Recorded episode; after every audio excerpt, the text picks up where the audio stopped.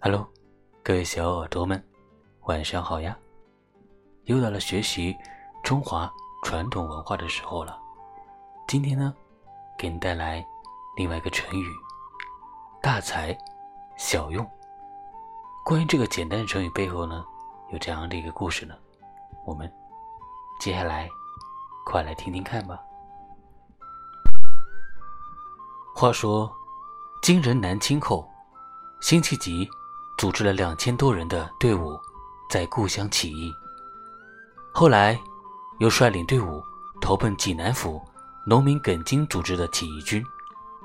不久，起义军接受朝廷任命，与朝廷的军队配合作战，打击南侵的金军。但由于投降派的排挤和打击，辛弃疾。后来曾长期闲居在江西上饶一带。幺二零三年春，才被任命为绍兴府知府兼浙江东路安抚使。这一年，辛弃疾已经六十四岁了。绍兴西郊有一处地方，叫三山，当时著名的爱国诗人陆游就在那里闲居。陆游比辛弃疾。大十五岁，当时快八十了。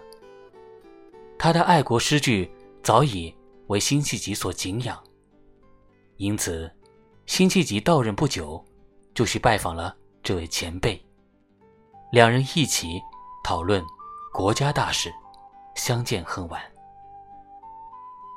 陆游听了辛弃疾对形势的分析和统一全国的设想，觉得。他是一个很有才能的人，希望他的事业上取得成功。次年春天，宋宁宗降下圣旨，要辛弃疾到京城临安去，征询他对北伐金国的意见。辛弃疾把这件事告诉陆游，陆游觉得这是辛弃疾施展自己才能的好机会，为他感到高兴。为了鼓励辛弃疾发挥自己的才能，陆游特地写了一首长诗，赠送给他。诗中写道：“辛弃疾是古代大政治家、军事家管仲、萧何一流的人物，现在当浙江东路安抚使，实在是把大的材料用在小处，鼓励他。”为恢复中原而努力，千万不要因为受到排挤不得志而建议。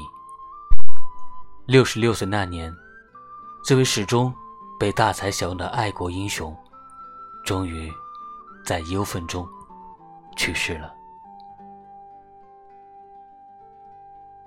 好了，今天的睡前故事成语就给小耳朵讲到这了。